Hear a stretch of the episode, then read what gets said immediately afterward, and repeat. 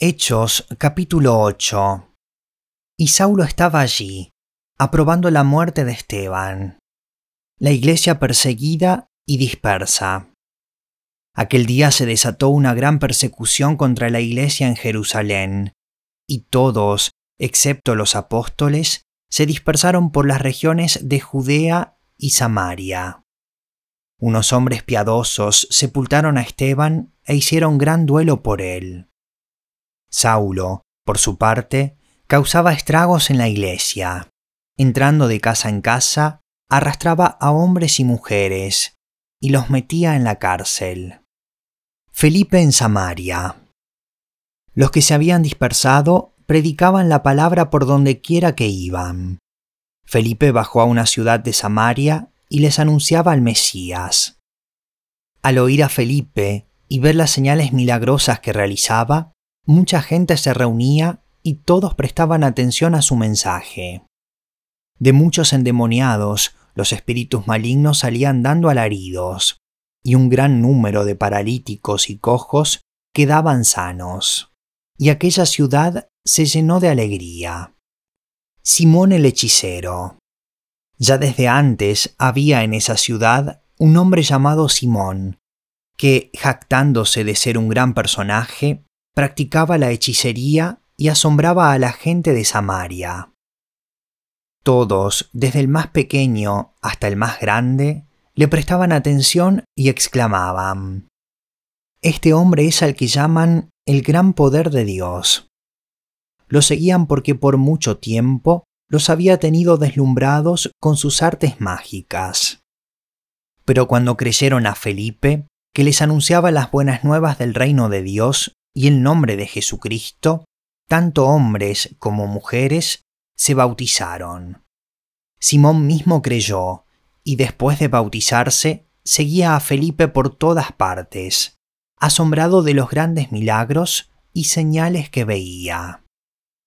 Cuando los apóstoles que estaban en Jerusalén se enteraron de que los samaritanos habían aceptado la palabra de Dios, les enviaron a Pedro y a Juan, estos, al llegar, oraron por ellos para que recibieran el Espíritu Santo, porque el Espíritu aún no había descendido sobre ninguno de ellos, solamente habían sido bautizados en el nombre del Señor Jesús.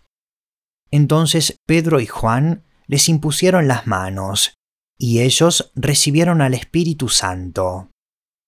Al ver Simón que mediante la imposición de las manos de los apóstoles se daba el Espíritu Santo, les ofreció dinero y les pidió, Denme también a mí ese poder, para que todos a quienes yo les imponga las manos reciban el Espíritu Santo. Que tu dinero perezca contigo, le contestó Pedro, porque intentaste comprar el don de Dios con dinero. No tienes arte ni parte en este asunto, porque no eres íntegro delante de Dios.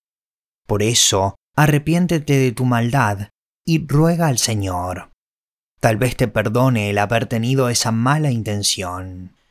Veo que vas camino a la amargura y a la esclavitud del pecado.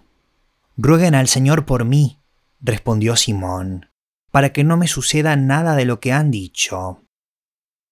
Después de testificar y proclamar la palabra del Señor, Pedro y Juan se pusieron en camino de vuelta a Jerusalén, y de paso predicaron el Evangelio en muchas poblaciones de los samaritanos. Felipe y el etíope. Un ángel del Señor le dijo a Felipe, Ponte en marcha hacia el sur, por el camino del desierto que baja de Jerusalén a Gaza. Felipe emprendió el viaje, y resulta que se encontró con un etíope eunuco, alto funcionario encargado de todo el tesoro de la Candas, reina de los etíopes. Este había ido a Jerusalén para adorar, y en el viaje de regreso a su país iba sentado en su carro, leyendo el libro del profeta Isaías. El Espíritu le dijo a Felipe, Acércate y júntate a ese carro. Felipe se acercó deprisa al carro, y al oír que el hombre leía al profeta Isaías, le preguntó, ¿Acaso entiende usted lo que está leyendo? ¿Y cómo voy a entenderlo? contestó, si nadie me lo explica. Así que invitó a Felipe a subir y a sentarse con él. El pasaje de la escritura que estaba leyendo era el siguiente. Como oveja fue llevado al matadero, y como cordero que permanece mudo ante su trasquilador, no abrió la boca. Lo humillaron y no le hicieron justicia. ¿Quién describiría su descendencia? Porque su vida fue arrancada de la tierra.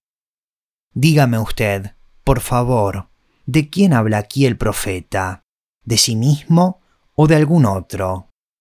Le preguntó el eunuco a Felipe. Entonces Felipe, comenzando con ese mismo pasaje de la Escritura, le anunció las buenas nuevas acerca de Jesús. Mientras iban por el camino, llegaron a un lugar donde había agua, y dijo el eunuco, Mire usted, aquí hay agua. ¿Qué impide que yo sea bautizado? Entonces mandó parar el carro y ambos bajaron al agua, y Felipe lo bautizó. Cuando subieron del agua, el Espíritu del Señor se llevó de repente a Felipe. El eunuco no volvió a verlo, pero siguió alegre su camino. En cuanto a Felipe, apareció en Azoto, y se fue predicando el Evangelio en todos los pueblos hasta que llegó a Cesarea.